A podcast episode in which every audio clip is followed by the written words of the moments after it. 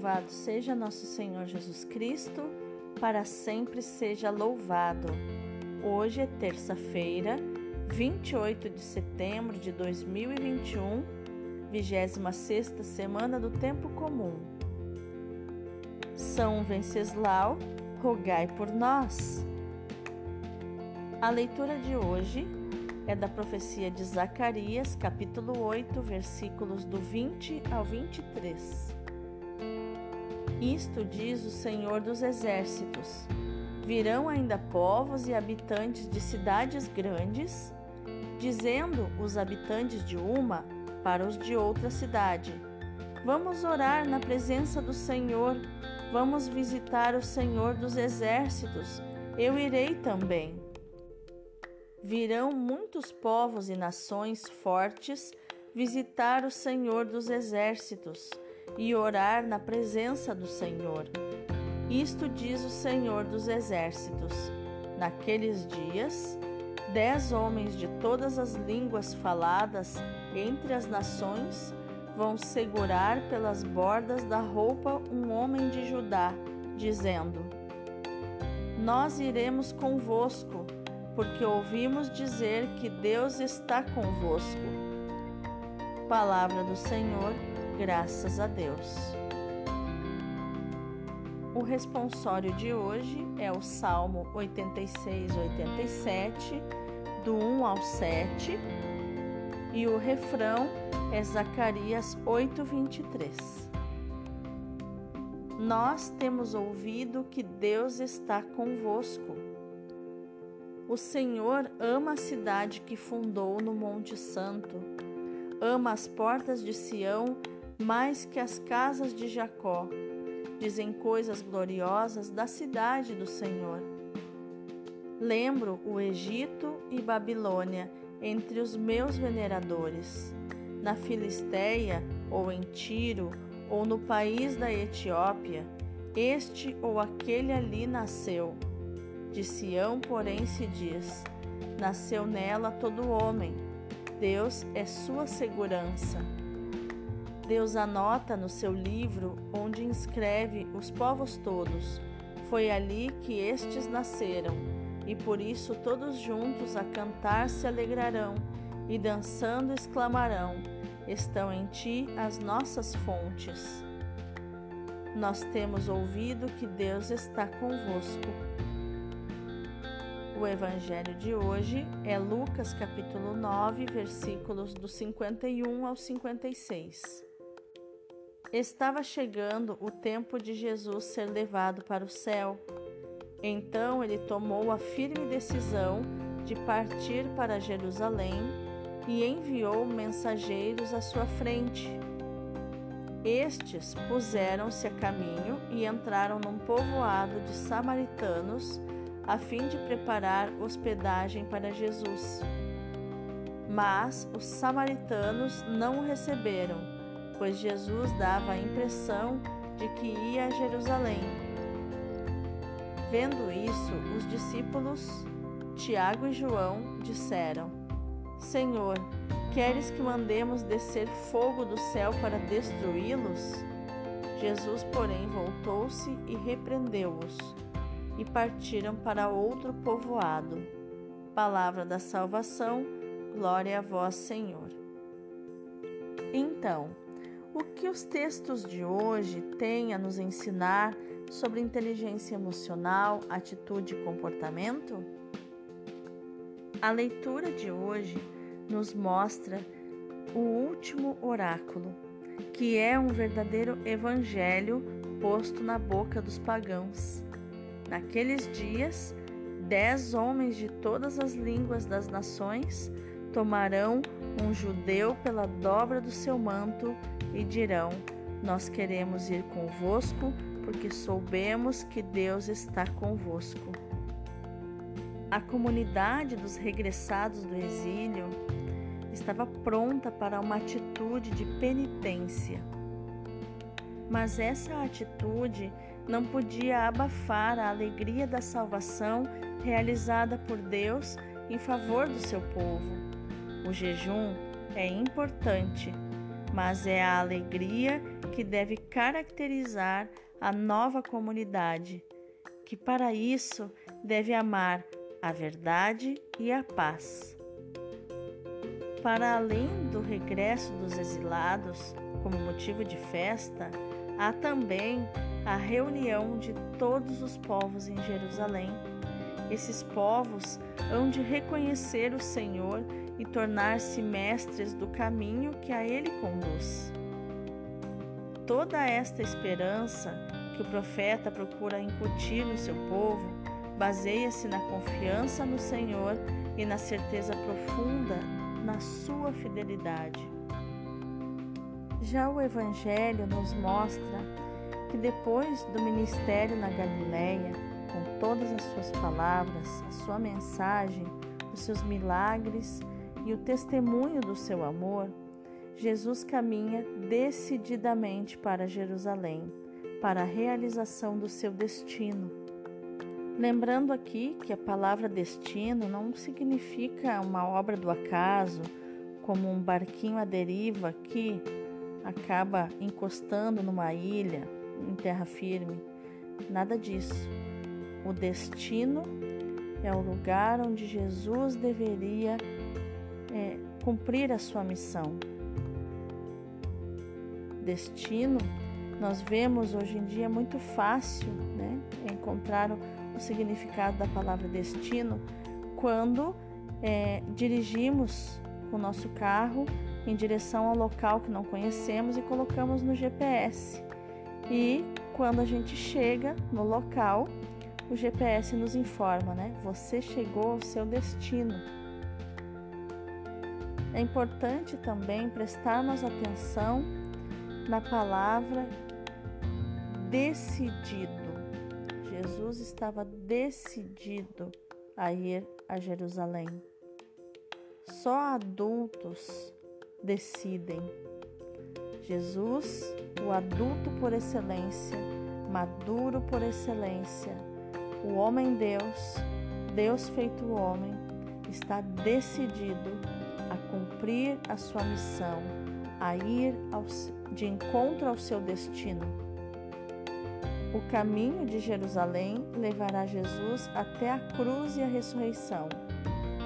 É a sua hora, a hora que manifesta a vontade de Jesus de dar a sua vida.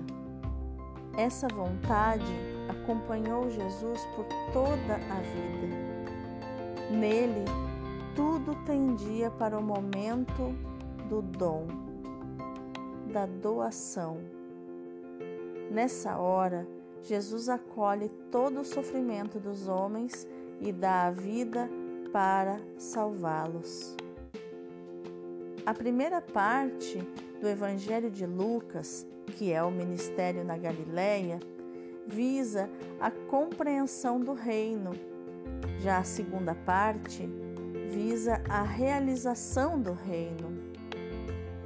Na primeira parte, o reino é apresentado em parábolas, como um mistério que cresce no escondimento, um crescimento atribulado e fatigante Agora revela-se mais claramente como o mistério da morte e da ressurreição de Cristo.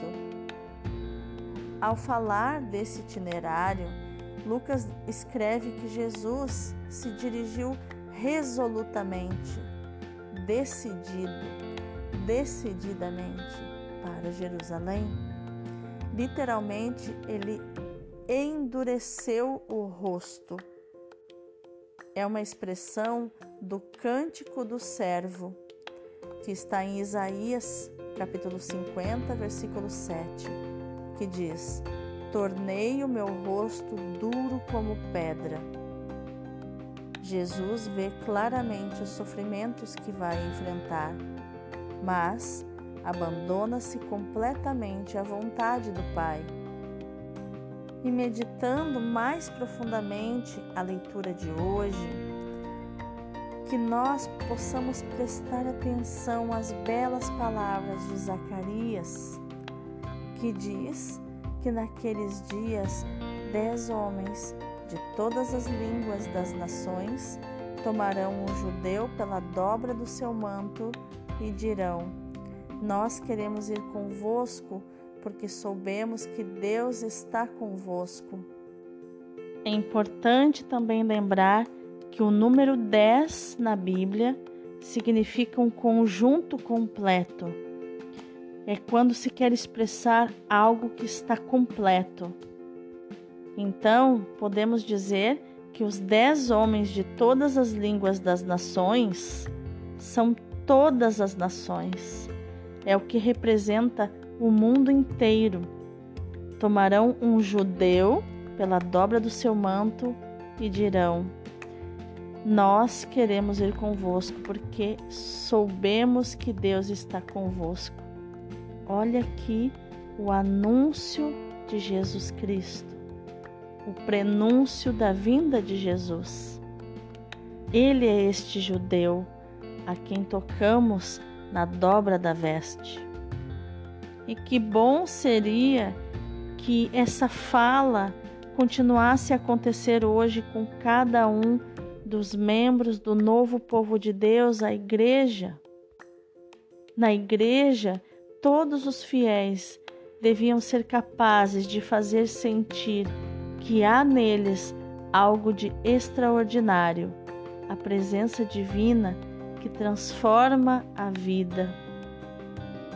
Uma pessoa descrente ou um simples ouvinte que entre numa comunidade cristã, vendo o que ali se passa, deveria sentir a necessidade de se prostrar com o rosto por terra, adorar a Deus e proclamar que Deus está realmente no meio de nós. Como Paulo vai proclamar na primeira carta aos Coríntios, capítulo 14, versículo a partir do 24, deixando-se atrair para a igreja. O nosso modo de viver a caridade, a alegria, o Senhor, deve atrair a todos para o caminho da salvação. O Evangelho nos ajuda a compreender a atitude com que havemos de viver e reagir às dificuldades e oposições. Os discípulos indignaram-se com os habitantes de certa aldeia da Samaria que não acolheram a Jesus e propunham uma punição imediata para eles. Senhor, Queres que digamos que desça fogo do céu e os consuma? Para eles era justo punir quem não quisesse receber a Jesus. Provavelmente tinham em mente um episódio da vida de Elias, por exemplo. De fato, muita gente dizia que Jesus era Elias que tinha regressado à terra. De fato, quando o rei Ocosias enviou um grupo de soldados para prender Elias, o profeta invocou o fogo do céu que desceu e reduziu a cinzas esses soldados. Isso está em, em segundo livro dos Reis, capítulo 1, versículo 10. Os discípulos estavam provavelmente convencidos que a sua reação era impulsionada pelo Espírito de Deus, mas Jesus não pensa do mesmo modo e repreende eles. Ele sabe que sobre os homens que não acolhem a fé pende a ameaça do castigo, mas sabe que há tempo para a conversão e tempo para o castigo. Agora é o tempo da conversão. O tempo do juízo será no fim dos tempos. Agora reina a bondade, a misericórdia e a paciência divina. Pedro fala isso na sua segunda carta, capítulo 3, versículo 9. E nós devemos participar dessa paciência e não exigir o castigo imediato e nem atrapalhar a paciência de Deus. Sem a paciência divina de que Jesus nos dá exemplo, não há verdadeira caridade. Temos que aprender a ser mansos e humildes de coração como Jesus. Assim, nós despertaremos nos outros o desejo de se juntarem a nós, porque Deus está conosco. Ah, bendito sejas, Pai, pela paciência que usas para conosco. Tantas vezes nós somos impacientes e severos com os outros. Bendito sejas pela tua misericórdia para conosco, que não éramos Israel, mas que pela tua morte nos tornamos participantes das promessas feitas ao teu povo Israel. Bendito sejas pela tua fidelidade, pela qual continuaste a confiar em nós e acreditar no nosso discipulado, apesar das nossas infidelidades e quedas. Agora, Pai, agarro-me à orla do manto do teu filho Jesus, certa de que encontrarei nele a cura para todas as minhas chagas, certa de que ele me conduz à tua casa, Pai misericordioso. Amém. Que o dia de hoje seja o dia de você participar da paciência de Deus, sendo paciente com os irmãos. Deus abençoe o teu dia.